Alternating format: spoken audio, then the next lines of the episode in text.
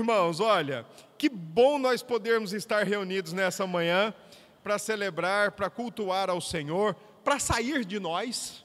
Eu sempre digo que culto é sair de si e louvar aquele que é digno de todo louvor e toda adoração. E, e ainda mais nessa manhã que vamos poder nos achegar à mesa da comunhão. Que bom! Isso estava me fazendo uma falta que os irmãos não têm noção, ou até, até talvez tenham. E não por celebrar, mas por participar mesmo da, da, mesa da comunhão junto com a igreja. Ontem, lá em Valentina, nós tivemos o culto lá com a mocidade e fizemos questão de pedir para que os demais irmãos da igreja pudessem ir também para aproveitar a ceia que celebraríamos lá ontem, como foi de fato celebrado, e hoje vamos também celebrar lá, haja vista que lá tem bastante gente, então a gente vai fazer ceia aí pelo menos uns, uns três, quatro momentos ainda para poder, se Deus permitir, atender toda a igreja. Mas o fato é que alegria podermos estar juntos nesta manhã, sair de nós, escutar a voz do Senhor e comer do corpo e do sangue de Cristo. Graças a Deus por isso. Vamos abrir a Bíblia? Nós vamos usar hoje o Salmo 139. Esse é o texto que nós vamos ler nessa manhã. E com a graça do Senhor, se Deus assim nos permitir, vamos aprender o que esse salmo tem a nos, a nos ensinar, tá bom? Salmo 139.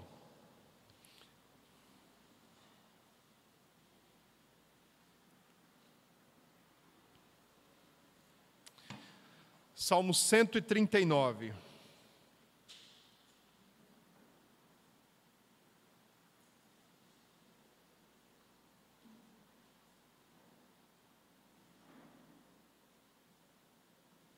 Pronto, queridos? Já encontraram o texto? Se alguém tiver sem a escritura aí impressa ou digital, então tem ainda, para não escapar de ler mesmo, a projeção aqui no, no painel, tá bom? Então vamos ler. Ao mestre de canto, Salmo de Davi: Senhor, tu me sondas e me conheces. Sabes quando me assento e quando me levanto. De longe penetras os meus pensamentos. Esquadrinhas o meu andar e o meu deitar. E conheces todos os meus caminhos. Ainda a palavra me não chegou à língua, e tu, Senhor, já a conheces toda. Tu me cercas por trás e por diante, e sobre mim pões a mão. Tal conhecimento é maravilhoso demais para mim, e sobre, é sobremodo elevado, não o posso atingir. Para onde me ausentarei do teu espírito? Para onde fugirei da tua face? Se subo aos céus, lá estás. Se faço a minha cama no mais profundo abismo, lá estás também. Se tomo as asas da alvorada e me detenho nos confins dos mares, ainda lá me haverá de guiar a tua mão, e a tua destra me susterá. Se eu digo, as trevas com efeito me encobrirão, e a luz ao redor de mim se fará noite, até as próprias trevas não te, são, não te serão escuras. As trevas e a luz são a mesma coisa. Pois tu formaste o meu interior, tu me teceste no seio da minha mãe. Graças te dou, visto que por modo assombrosamente maravilhoso me formaste. As tuas obras são admiráveis, e a minha alma o sabe muito bem. Os meus ossos não te foram encobertos, quando no oculto fui formado e entretecido, como nas profundezas da terra. Os teus olhos me viram a substância ainda informe e no teu livro foram escritos todos os meus dias, cada um deles escrito e determinado, quando nenhum deles havia ainda. Que preciosos para mim, ó Deus, são os teus pensamentos, e como é grande a soma deles. Se os contasse, excedem os grãos de areia. Contaria, contaria, sem jamais chegar ao fim. Tomara, ó Deus, desses cabo do perverso. Apartai-vos, pois, de mim, homens de sangue. Eles se rebelam insidiosamente contra ti, e como teus inimigos falam malícia. Não aborreço eu, Senhor, os que te aborrecem? E não abomino os que contra ti se levantam? Aborreço-os com ódio consumado. Para mim são inimigos de fato. Sonda-me, ó Deus, e conhece o meu coração. Prova-me e conhece os meus pensamentos. Vê se há em mim algum caminho mau e guia-me pelo caminho eterno. Amém. Vamos orar? Obrigado, Deus. Obrigado, nosso Deus e Pai bondoso. Obrigado, nosso Senhor Jesus. Obrigado, Consolador da nossa alma, Espírito Santo, por tua presença conosco nesta manhã por trazer a certificação ao nosso coração que somos do Pai, do Filho e do Espírito. Louvamos por tão grande privilégio. Obrigado por teus filhos e filhas nesta manhã. Estão aqui porque aprove ao Senhor trazê-los, aprove ao Senhor amá-los desde a eternidade. E agora estão aqui reunidos como teu povo, como família. Por isso nós oramos ao Senhor para que ministre agora a tua palavra ao nosso coração. Traga luz, traga entendimento à nossa alma e nos permita, Senhor, conhecer mais de ti nesta manhã e que todo o conhecimento que o Senhor nos der nesta manhã, ele redunde para uma vida agradável diante do Senhor. Uma vida de louvor e de glorificação ao nome do Pai, do Filho e do Espírito. Assim oramos agradecidos e fazemos isso em nome do Senhor da Igreja, Jesus Cristo. Amém. Meus queridos irmãos, existe uma frase que é atribuída a Isaac Newton, que diz o seguinte: certa ocasião, quando ele estava estudando os astros e as galáxias, então foi expresso por ele o seguinte: eu tenho um problema com os cristãos eles não sabem o tamanho do seu Deus. Eu tenho um problema com os cristãos. Eles não sabem o tamanho do seu Deus. E por falar em tamanho, o Salmo 139 tem tudo a ver com o que o próprio Isaac Newton, muito tempo depois do salmista Davi, expressou enquanto estudava a criação. O Salmo 139 é o salmo do coração que está maravilhado e ao mesmo tempo extasiado com a grandeza, com a imensidão e com a profundidade de Deus. É um salmo que o salmista, quanto mais ele caminha, mais ele vê a grandeza, mais ele vê a profundidade de Deus, então só lhe resta uma alternativa: render o seu louvor e a sua adoração a Deus. Tal qual o texto que foi lido no início do nosso culto. Quanto mais Paulo mergulha no assunto da soberania de Deus, mais ele vai ficando sem resposta. Então só lhe resta a famosa doxologia, o louvor à glória, ó profundidade da riqueza.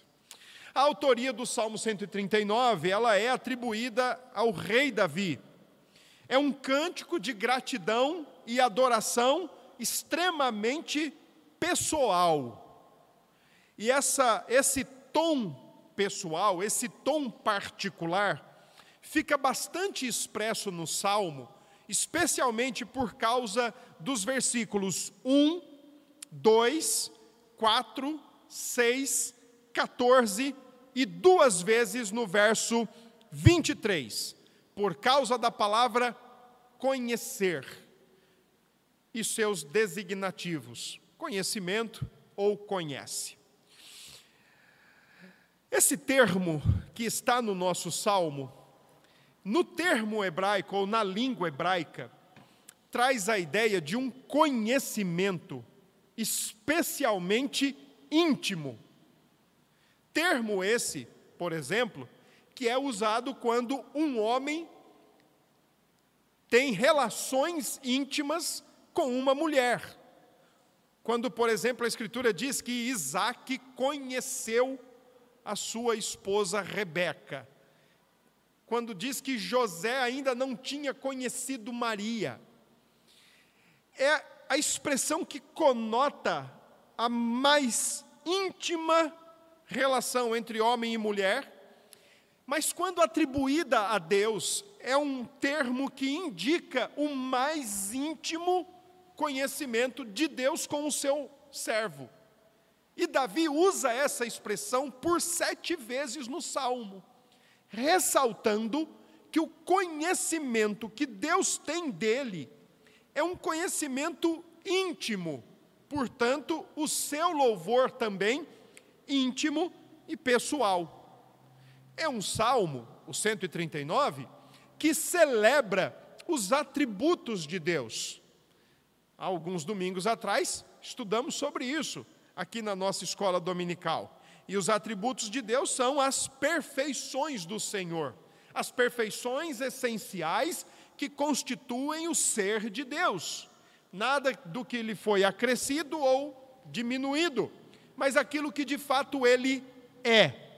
Davi, de maneira então maravilhosa e extasiado com o tamanho do seu Deus, celebra da maneira mais pessoal e íntima possível a beleza, a perfeição dos atributos de Deus e ao mesmo tempo que os atributos de Deus são o objeto do seu louvor, também são o objeto da sua confiança.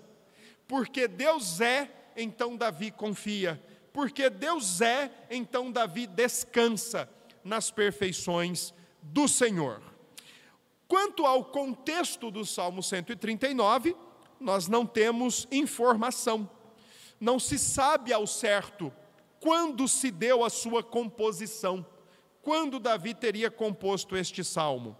Porém, nós podemos notar na própria leitura do salmo uma mudança ligeiramente abrupta no versículo 18, do louvor, da adoração, para o clamor e a imprecação.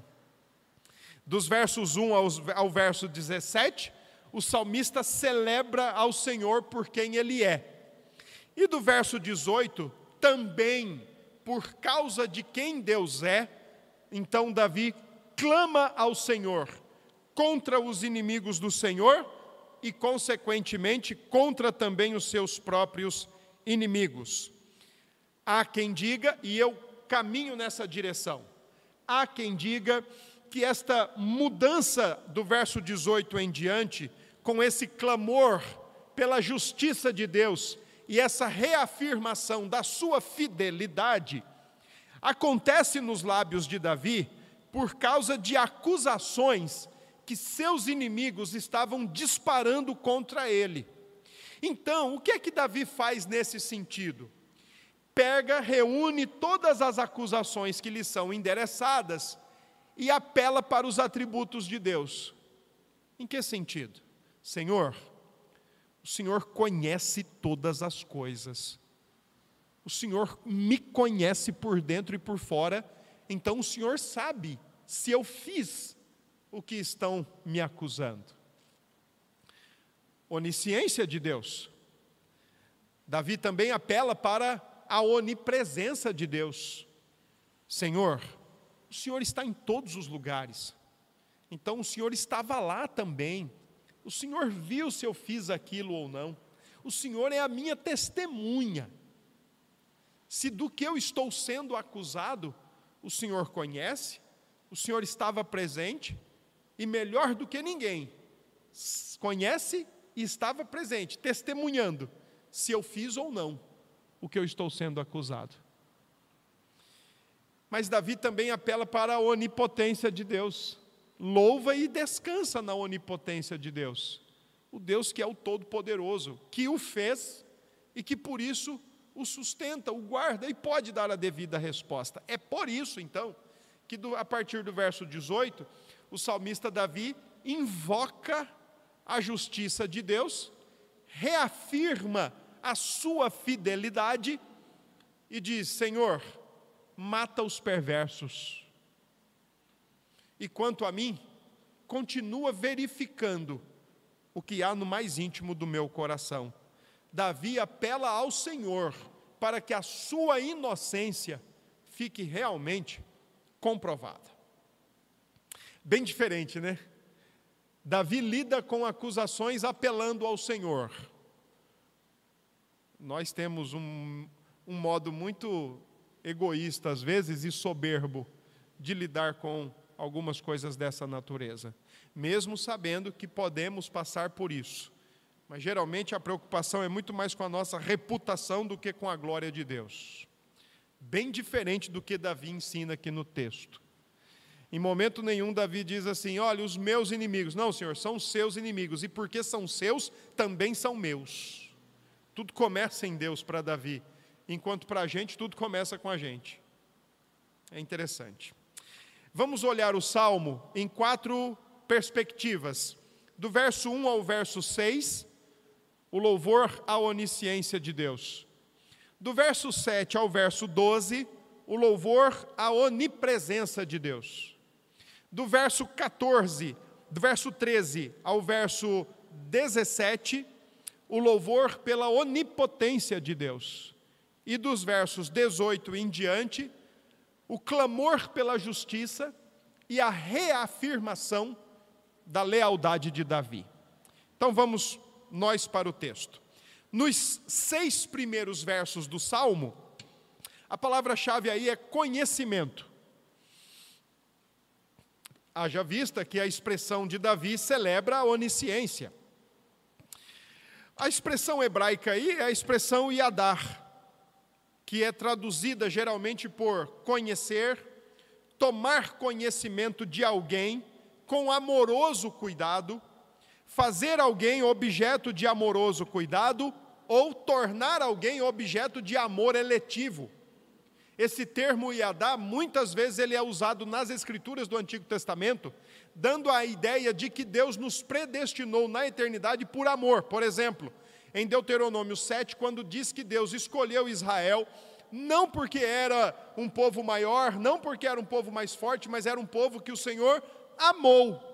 Então o Senhor conheceu e fez aquele povo objeto do seu amor conhecimento íntimo, não é informação. Senhor, sabe quem é a igreja dos bancários? Ah, eu tenho uma vaga lembrança. Sabe quem é a igreja dos bancários? Olha, agora eu não me recordo bem, eu já ouvi falar. Não é nada disso.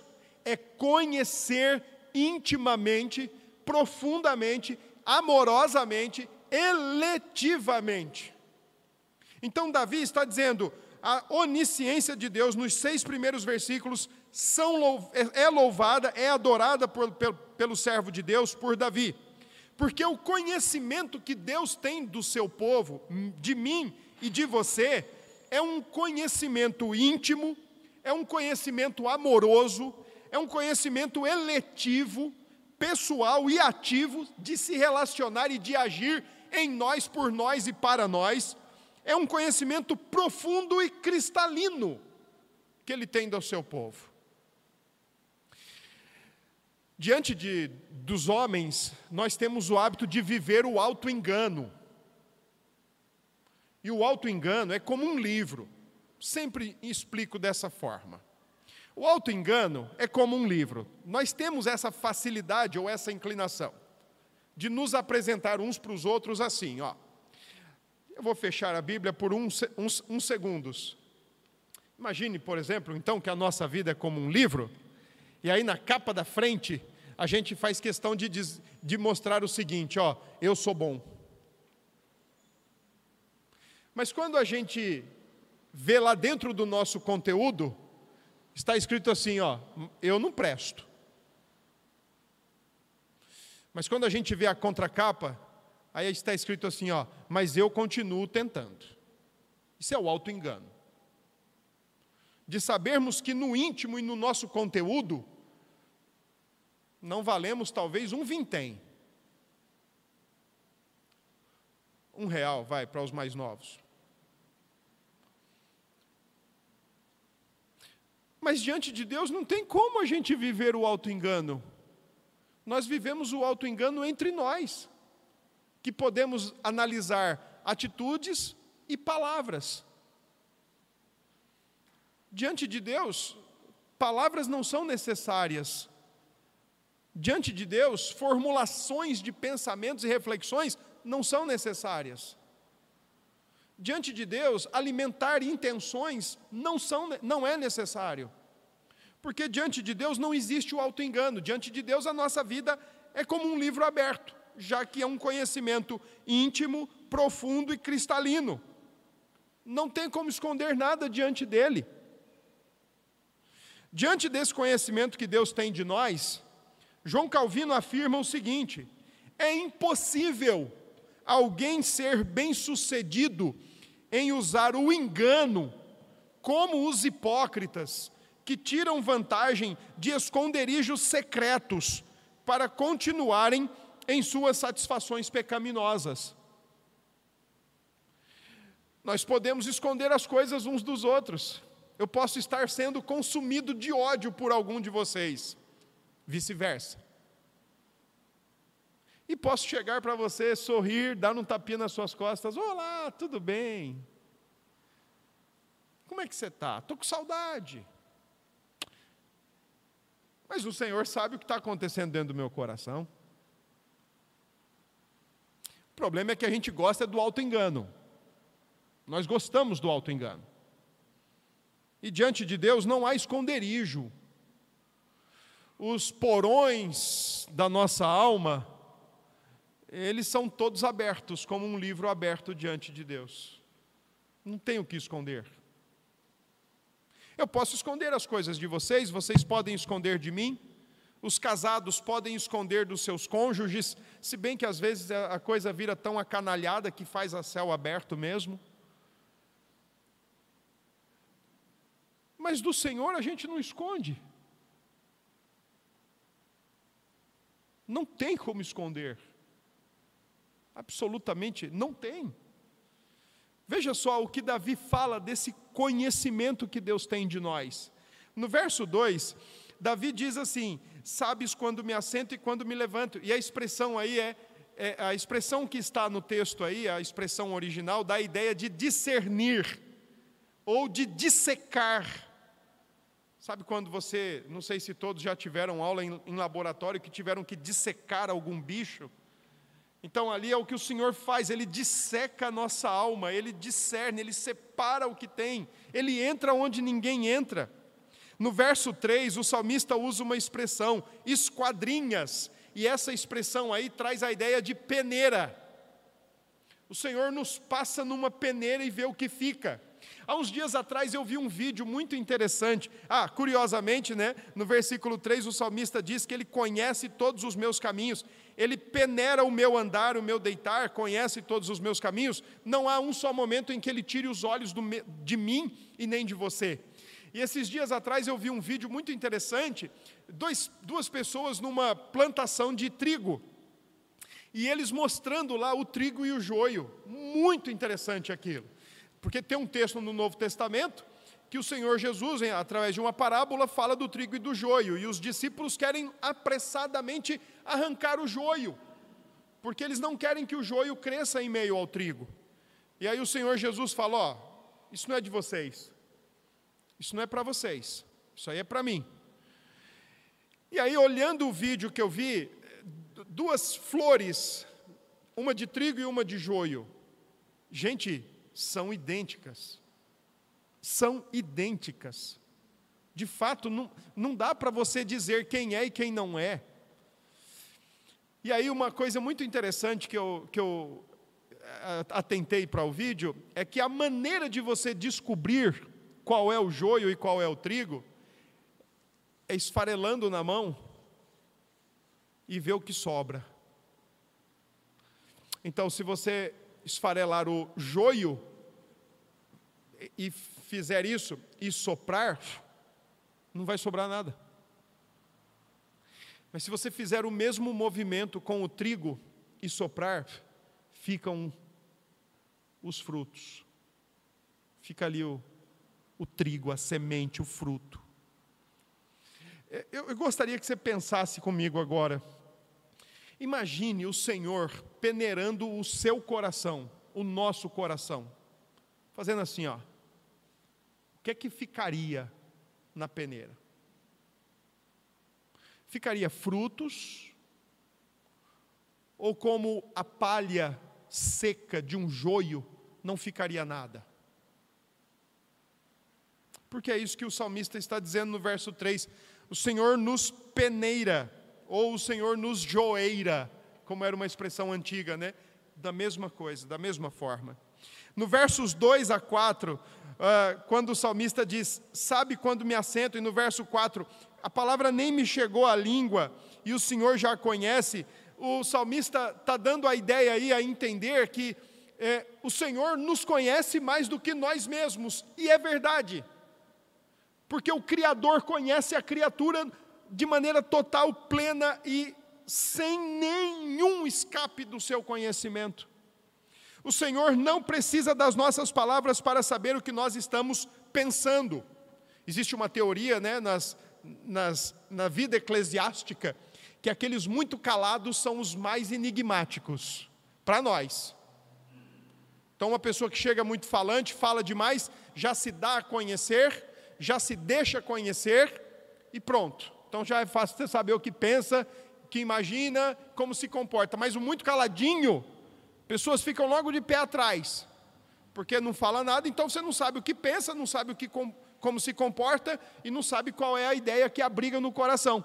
Diante de Deus, o, calado permaneça calado, porque diante de Deus é, é um livro aberto. E o falante permaneça falante, porque é também um livro aberto. Deus não precisa que nós falemos para saber quais são as nossas intenções, quais são os nossos pensamentos, quais são nossas imaginações, motivações.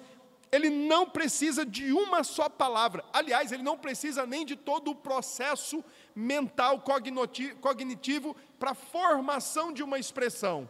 É tão interessante isso.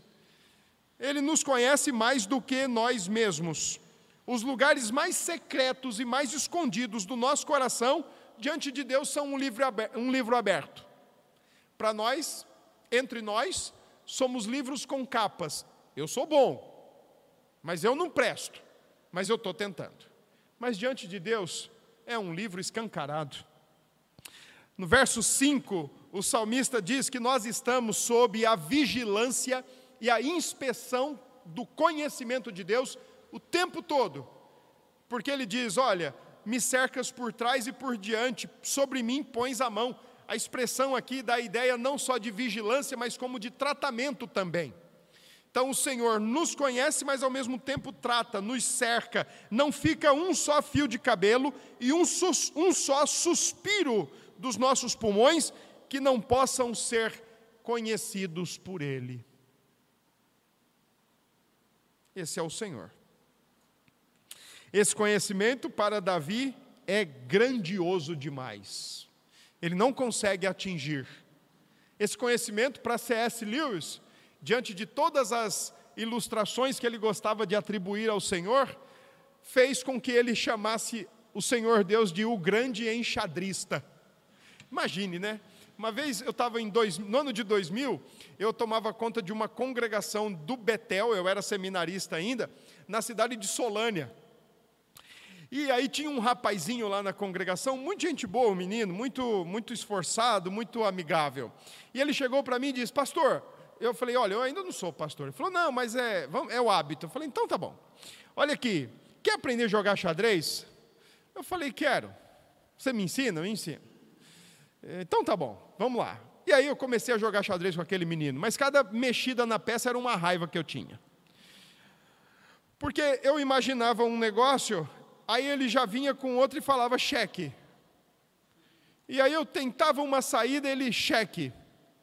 Eu falei, que tanto de cheque é esse? Ele falou, não, porque a próxima eu acabo com o jogo, eu consumo o jogo. Falei, vamos fazer o seguinte, para a gente manter a amizade, vamos deixar o xadrez de lado. E às vezes eu fico agora, às vezes acompanho, né, passa um noticiário, até mesmo em filmes, né, homens jogando xadrez, mulheres jogando xadrez, né, com o tempo e tal, e, e ali é um jogo muito estratégico, mas imagine eu e você jogando xadrez com Deus. Já sei, eu vou por aqui, aí Deus Mas ele já viu o que você pensou, ele não vai esperar você movimentar. Ele já viu o que você pensou. E o C.S. Lewis teve os principais conflitos de C.S. Lewis foram intelectuais. Então, por mais que ele tentasse pensar uma forma de continuar negando a Deus, Deus vinha e cobria ele, ou colocava ele em, em xeque. Até que em 1931 ele teve o grande checkmate. É o grande enxadrista. Não dá para jogar xadrez com Deus, gente. A gente pode jogar entre a gente. Se o pastor vier, eu vou falar isso. Se a irmã da SAF vier, eu vou dizer isso. Se o irmão da UPH vier, eu vou dizer isso. Isso dá para a gente fazer, mas não com Deus. E nem que ele não saiba, porque ele sabe tudo. Dos versos 7 a 12, então agora a, o louvor de Davi, o louvor de Davi é pela onipresença de Deus. A ideia central é a presença do Senhor. Deus está presente em todos os lugares. E aí, o Luiz Berkoff tem uma definição que eu acho muito interessante sobre a onipresença de Deus. Ele diz que Deus não tem tamanho, nem dimensões espaciais, ele está presente em cada ponto do espaço, com todo o seu ser. Ele, porém, age de modos diversos em lugares diferentes. O que, que o Berkoff quer dizer com essa expressão, né, com essa conceituação? Ele está dizendo o seguinte: ó, não tem como você sair de fininho, não tem como você, sabe, ah, vou aproveitar que Deus está de costas e Ele não está me vendo, eu vou embora. Como às vezes alguns irmãos fazem, vou aproveitar que estão orando de olhos fechados, eu vou sair e vou embora.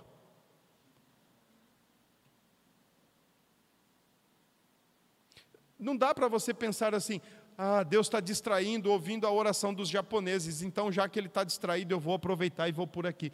Deus está presente em todos os lugares e não é fatiado e nem fracionado, mas é com todo o seu ser. É com todo o seu ser. Deus está presente aqui nesse momento? Com certeza, mas Ele também está presente lá no bordel. Há uma grande diferença da maneira como Ele está presente. Deus está presente no seu trono, sentado no trono do universo, sim, mas Ele também está presente no inferno, porque não tem lugar aonde Deus não esteja, com todo o seu ser, e de maneiras diferentes para administrar ou a sua bênção e a sua graça, ou a sua justiça. Ele pode estar presente para abençoar, como aqui, em relação aos que amam a cruz de Cristo mas ele também pode estar presente para retribuir o mal sobre aqueles que odeiam e abominam a cruz de Cristo. Mas ele está presente em todos os lugares e nós não conseguimos nos ausentar da sua presença. De forma nenhuma. Nós podemos sair das vistas uns dos outros e saímos. Daqui a pouquinho, quando encerrarmos o nosso serviço matinal, nós vamos sair das vistas uns dos outros. E se nós não temos temor a esse Deus que está presente em todos os cantos, o nosso cristianismo é um cristianismo hipócrita, disfarçado e mascarado. Porque nós só somos cristãos às vistas uns dos outros. Mas e às vistas do Senhor Deus? Que não só está presente em todos os lugares, mas também que conhece o nosso mais íntimo e mais profundo do coração. O que adianta viver o auto-engano? O que adianta viver essa mascarada vida cristã que muitos insistem em viver? Eu posso sair da presença da minha esposa, eu posso tirar a aliança do meu dedo e andar por aí dizendo que eu sou um boizinho que não tenho compromisso com ninguém. Mas eu não fujo da presença de Deus. Então, o que é mais importante para mim? O olhar da minha esposa ou o olhar do Criador, do Redentor, do Provedor? O que é mais importante para você? O olhar do seu esposo, o olhar da sua esposa? O que é mais importante para você? O olhar dos seus filhos, o olhar dos seus pais? Sendo que da presença de Deus, você não foge. Quando a sua esposa sai para trabalhar, ou o seu esposo sai para trabalhar, ah, agora que eu estou sozinho em casa, deixa eu ver aqueles videozinhos na internet. Aqueles lá, sabe? Que traz problema social, espiritual, psicológico, emocional, físico. Deixa eu ver aqueles videozinhos. Ah, painho e maninha saíram, é agora. Que adianta? Se você não teme a Deus, você não teme ninguém, você não respeita ninguém, você não honra ninguém, ninguém. E isso é cristianismo? Se você não fala na presença das pessoas, mas fala na ausência das pessoas, lembre-se, você não está falando da ausência de Deus. E a mesma boca que você usa para cultuar e usa para maldizer, ao mesmo tempo a sua boca quer ser agradável a Deus, mas ao mesmo tempo ela é um esgoto a céu aberto. Porque você está falando sob ou na presença de Deus. Então, se a, se a presença de Deus não, não, não inibe o seu coração caído e o meu coração caído, se a presença de Deus não motiva uma vida de santificação, meu irmão e minha irmã, nada vai motivar isso na sua vida. Nada. Davi, no verso 5, no verso 7, perdão, ele questiona: para onde eu vou me ausentar do teu espírito? E Davi não está falando aqui como aquele que é o rei apenas, com a ideia de que o Espírito Santo veio sobre ele e está sobre ele. A expressão aí indica o Espírito dentro de Davi, então não tem como fugir dele. O Espírito de Deus, meus queridos irmãos, já habitava os crentes do Antigo Testamento. Ele não só vinha e depois se retirava, ele já habitava corações regenerados. Aliás, era ele quem regenerava, e já habitava corações no Antigo Testamento. Então, Davi está dizendo: como é que eu vou fugir da tua presença? O teu espírito, além de estar sobre mim como rei, ele me habita, está dentro de mim. Eu me lembro que em 99, foi o ano que eu cheguei aqui na Paraíba para estudar. E a intenção era estudar e voltar para São Paulo. Graças a Deus, que Ele frustrou toda a minha intenção. Louvado seja o nosso Senhor Jesus Cristo. Para sempre seja Ele louvado. Foi a melhor coisa que aconteceu na minha vida. Pense numa frustração boa. Mas o ano de 99, meus irmãos, foi o pior da minha vida aqui na Paraíba. Porque eu cheguei aqui, eu não entendia o linguajar, né? Ah, fulano está mangando. O que, que, é isso? E quando Ceissa, e quando me mostrou o, o cuscuz, eu falei, não. Isso não é cuscuz, não. O cuscuz que eu conheço é outro. Não, é isso aqui mesmo. Eu falei, não, é não. Isso aí, é lá em São Paulo, a gente dá para galinha. Não, não, não é cuscuz, não. O calor, eu com camisa assim, todo despelando. Mas o pior de tudo foi a solidão. Eu nunca tinha saído de perto da minha família, nem do estado de São Paulo eu tinha saído, nem de perto da minha família. E aí você, e aí eu me vejo num lugar é, que eu não conhecia ninguém, eu não entendia o que estava se falando, a comida não estava assim lembrando as minhas lá, né? Nisso, nisso aquele filósofo anticristão lá tem, tem razão, né? A gente não gosta muito do novo, mas quando pensa que tem alguma coisinha do velho, a gente começa a ficar mais tranquilo. Aí eu via tudo e não estava entendendo as coisas e estava muito conflitado, muito conflitado mesmo. E aí eu me lembro que com uns três meses depois, eu tinha chegado aqui em maio, de é, março de 99, aí de maio para junho começou a me dar uma angústia. Eu falei, quer saber? E comecei a cultivar o desejo de ir embora daqui, de voltar para a casa da minha mãe e fazer outras coisas. Mas aí, eu, eu peguei e tomei a decisão. Isso foi numa quinta-feira. Eu vou embora. Saí do seminário masculino, lá no Alto do Mateus, e tinha que atravessar, ir lá para outra quadra, para o seminário feminino. Então eu tinha que sair, abrir o portão e ir para lá. Do caminho do prédio até o portão, eu estava decididíssimo a ir embora. Só que aí, até que eu cheguei ao portão, eu falei, e aí me veio a, a, lembrança. Eu não vou dizer que foi Deus falando no meu coração, porque eu não acredito nisso. Ele fala pela palavra. mas me veio a lembrança do texto. Para onde eu vou fugir? Para onde eu vou embora? Olha o que Davi fala, a partir do verso 6. A, a, perdão, a partir do verso 8, ele diz assim: Se subo aos céus.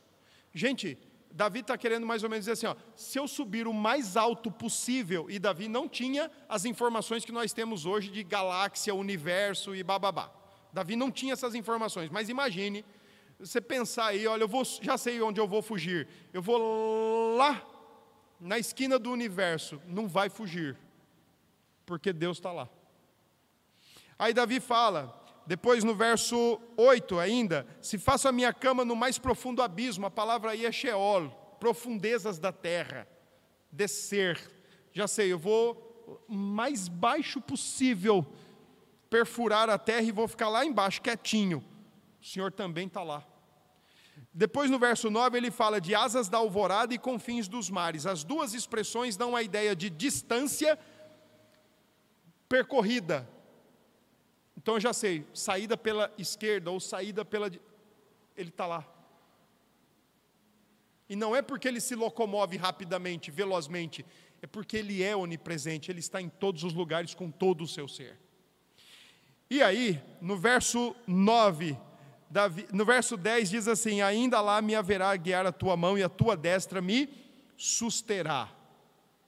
Só que no verso 11 ele fala das trevas, as trevas esconderem. Há, umas, há uma compreensão que talvez aí Davi esteja dizendo que as trevas machucariam ele e Deus não veria. Pelo contrário, nem trevas podem nos esconder diante de Deus, porque Ele está presente em todos os lugares. E aí eu lembrei do texto bíblico e falei: Pô, se não posso subir, descer ou correr para as laterais, será que lá no interior de São Paulo eu vou me esconder? Não vou. Porque a gente não foge. Entretanto, há que se lembrar o seguinte: fugir de Deus é uma, é uma tendência natural do coração humano. Não por natureza, mas por causa do pecado. Quando eu escuto, me perdoem o que eu vou dizer para vocês mas é para dizer. Quando eu escuto gente dizendo assim, eu estou brigando com Deus, vá se converter. Deixa de ser egoísta e soberbo e faça o que ele quer e não o que você quer. Ele não vai fazer o que você quer, agora você tem que fazer o que ele quer. É, estou brigando com Deus. Não, você está brigando é com você mesmo, porque queria assim e não vai ser assim porque queria de um jeito e Deus mostra claramente, esfrega na nossa cara, é de outro jeito. Então você não está brigando com Deus, você está brigando é com seu próprio coração egoísta, mesquinho, soberbo. É isso aí que você está fazendo. Então vá se ajeitar na vida. Quem é doido de brigar com Deus? Eu não vi até hoje um que ganhou. Aí nós vamos ganhar. Vai. Naturalmente, ou inclinados por causa do pecado, o ser humano foge de Deus desde o Gênesis 3. Adão e Eva fugiram da presença de Deus. O profeta Jonas, face a sua missão de ir a Nínive, diz o texto sagrado, a intenção de Jonas era fugir da presença de Deus. Davi se, Adão se escondeu atrás da árvore. Aquele não vai me ver.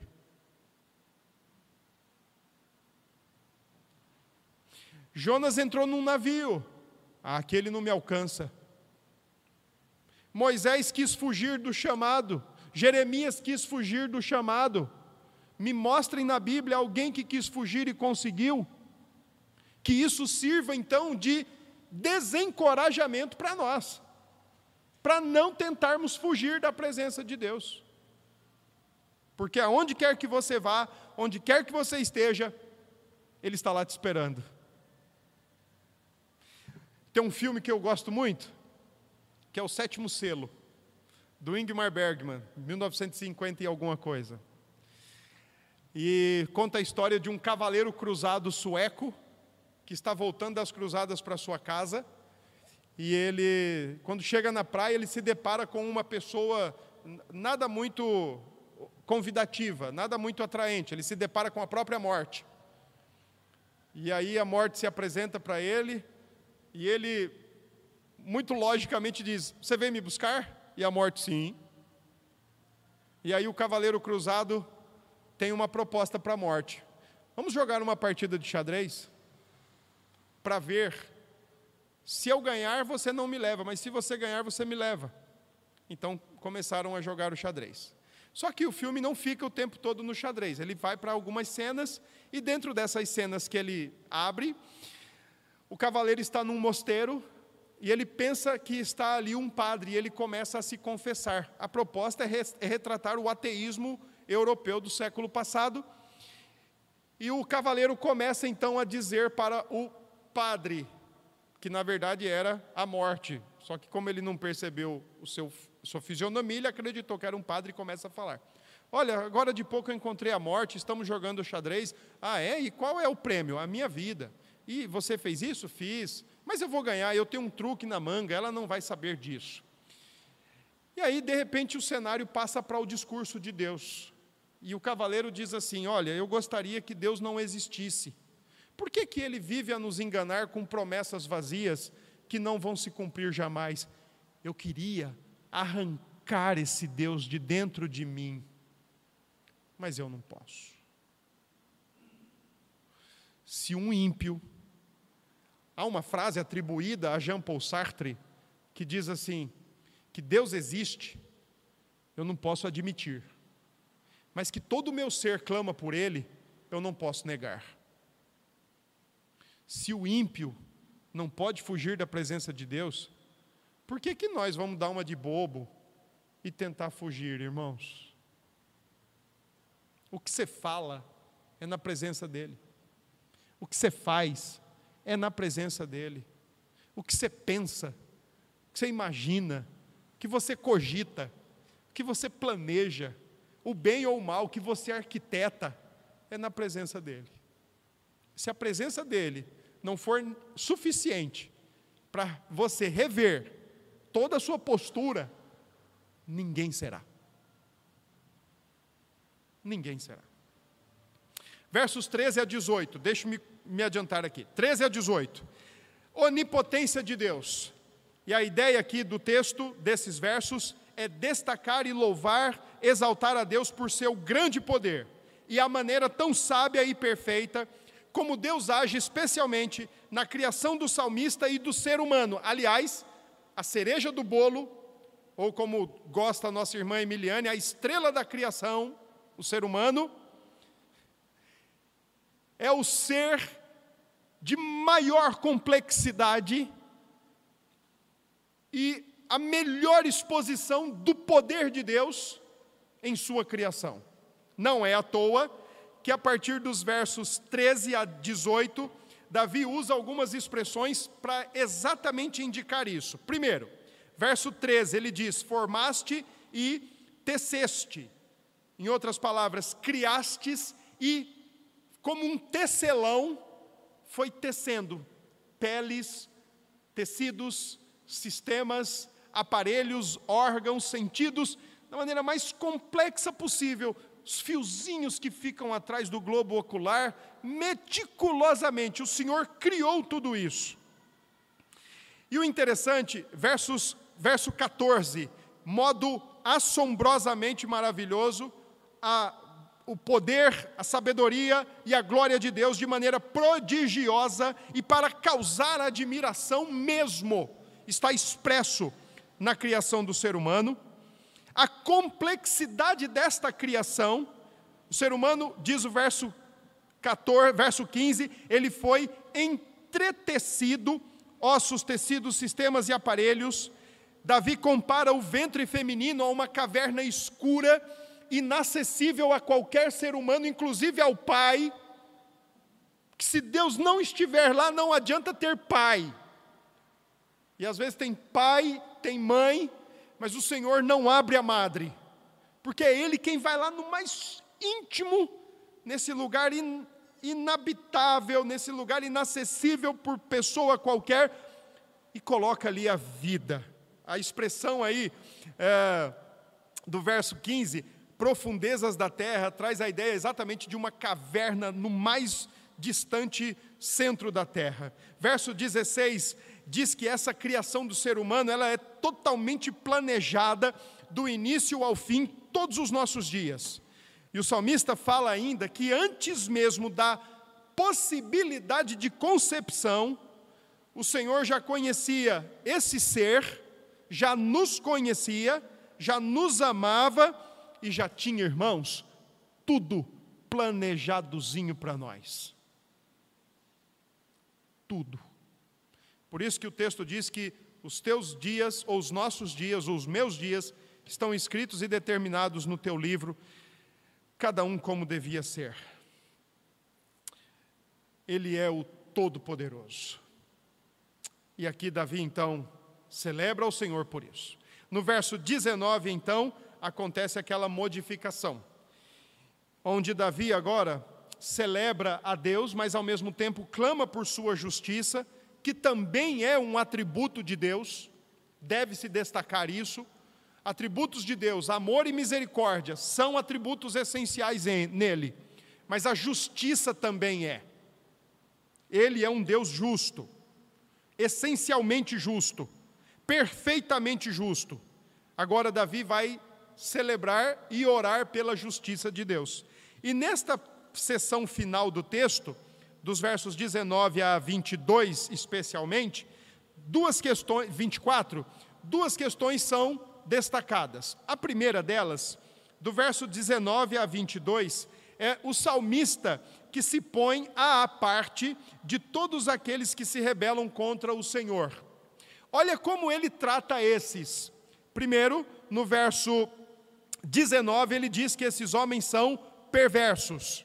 E também diz que eles são homens de sangue. No verso 20, Davi diz que eles são rebeldes e que eles falam malícia. E a expressão malícia aí é quebra do mandamento do não tomarás o nome do Senhor teu Deus em vão. Eles usam o nome de Deus em vão.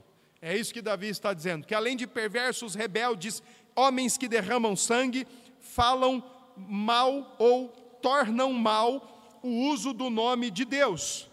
Por isso, verso 21 e 22, Davi se posiciona.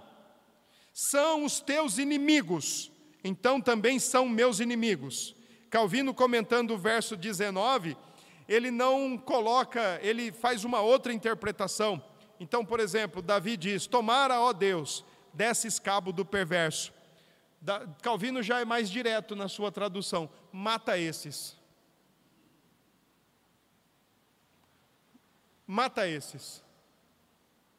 Esses que se rebelam, esses que são mãos sanguinárias, esses que usam o teu nome em vão, esses que acusam o teu povo de mentiras sórdidas, porque o Senhor sabe, estava e é o Todo-Poderoso para inocentar o seu povo, mata esses. É uma oração imprecatória. E aí, nos versos 21 e 22, o salmista Davi confessa a sua lealdade ao Senhor. Aliás, termo esse de aliança, termo esse pactual. O que Davi está fazendo no texto era muito comum nas nações antigas. Repare bem, segundo um autor chamado Alan Harman, ele diz que num tratado antigo, hitita, os amigos deveriam ser tratados como amigos daqueles que entravam em aliança mas os inimigos daqueles que entravam em aliança também deveriam ser tratados como tal. Imagine, por exemplo, eu casado com a minha esposa e eu querer ser amigo do inimigo dela, ou vice-versa. Não vai dar certo. Num tratado hitita de muito tempo atrás, olha o que dizia um termo de aliança: com meu amigo, você será amigo mas com os meus inimigos, você será inimigo. Essa mesma ideia está presente, por exemplo, em Gênesis 12: Abraão, os que te abençoarem, eu vou abençoar, mas os que te amaldiçoarem, deixa comigo. Está presente, por exemplo, em Êxodo 23, 22, quando o Senhor também diz que vai abençoar os amigos, mas os, os que abençoarem, mas vai também amaldiçoar os que não, não abençoarem ou amaldiçoarem. Davi, com a expressão ódio consumado no verso 22, não é um ódio pecaminoso, não é um ódio egoísta, porque não estão pisando no seu calcanhar, não estão afrontando o seu coração e a sua reputação, mas estão fazendo isso contra Deus. Tudo começa em Deus. Então, quando ele diz com ódio consumado, Davi está se identificando e assumindo uma postura pactual de estar do lado de Deus e não estar do lado daqueles que odeiam a Deus. Bem diferente de nós, que consumimos filmes e séries que arrogam o nome de Deus, que achincalham o cristianismo e damos risada. Consumimos uma série de materiais do nosso tempo, ideias do nosso tempo, anti-Deus, anticristã. Ah, tão legal. Tão bonito. Não, isso não tem nada. Ora, não tem o quê? Todo coração humano não é neutro. Não tem o quê? Davi não se mostra neutro. Ou, como diz minha querida irmã Signe, Davi não se mostra isentão. Versos 23 a 24, para finalizar a exposição da palavra, o salmista agora pede a Deus o seguinte: Senhor, vasculhe o meu interior, o meu interior. Ou com uma linguagem mais da informática, Senhor, passa o teu antivírus no meu coração.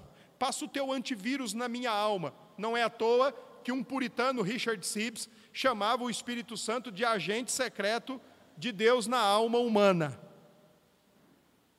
Nós temos um agente secreto de Deus na nossa alma. E ele sabe todas as coisas. O salmista quer assim: Senhor, me vasculhe no mais íntimo e me purifique de qualquer coisa que eventualmente possa ser horrível aos teus olhos. Perceba, Davi não está enfrentando o mal apenas fora dele. Davi está enfrentando o mal dentro dele. E ele quer limpeza e libertação do mal dentro dele. Porque na maioria das vezes, se o problema de fato fosse aquilo que está fora de nós, é fácil, contrata um matador. Se o problema é seu esposo, dá um jeito nele. Faz igual, faz igual o Nero fazia com a mãe, botava veneno na comida dela. Que conselho, hein? Mas a mãe de Nero, muito esperta, já tomava antídoto antes. Então, cuidado com isso. Se o problema fosse só o que está fora de nós, já pensou em ser um ermitão? Um eremita? Se isole, você não vai ter problema. Suba em cima de um penhasco e fique lá para o resto da sua vida, sem contato com ninguém. Venda seu celular ou quebre, ou faça o que você quiser, se desconecte, faça tudo isso e vá para cima de um penhasco e ó, se isole. Ou vá para uma caverna, tem muito lugar no mundo ainda que não é explorado, vá explorar você sozinho. Não leve nenhum meio de comunicação. Se o problema for apenas o externo. Porque você fugindo desse meio, você vai estar livre. Mas eu desconfio, pautado aqui em Davi, que o problema não é só externo. O problema não é o pastor da igreja, nem sempre. Nem o conselho da igreja, nem sempre. Nem a diaconia e nem os membros da igreja. É fácil, às vezes, a gente apontar o dedo para fora.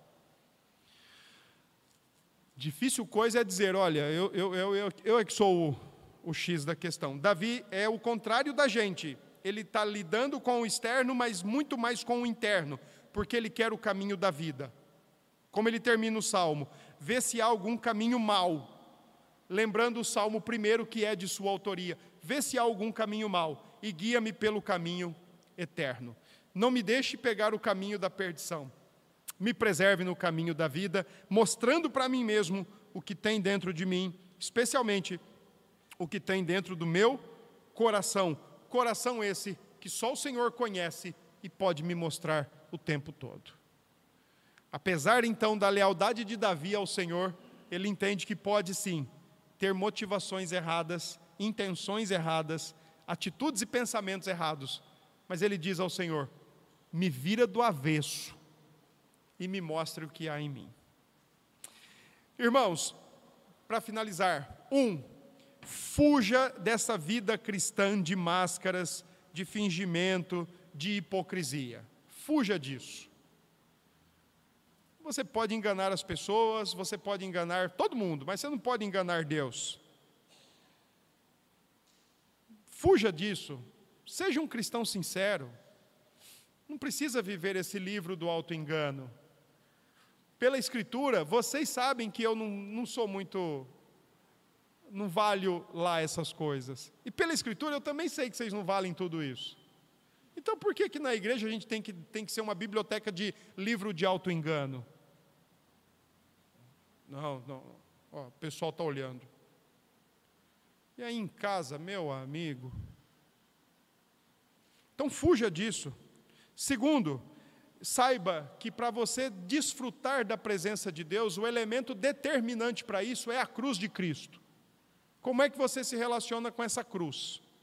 Se essa cruz para você é tudo na sua vida, se você abraçou essa cruz e não solta mais dela, a presença de Deus para você é uma delícia, é um deleite, é céu na terra, é céu na alma. É como é, é, é a ideia do até a tristeza pula de alegria na presença de Deus.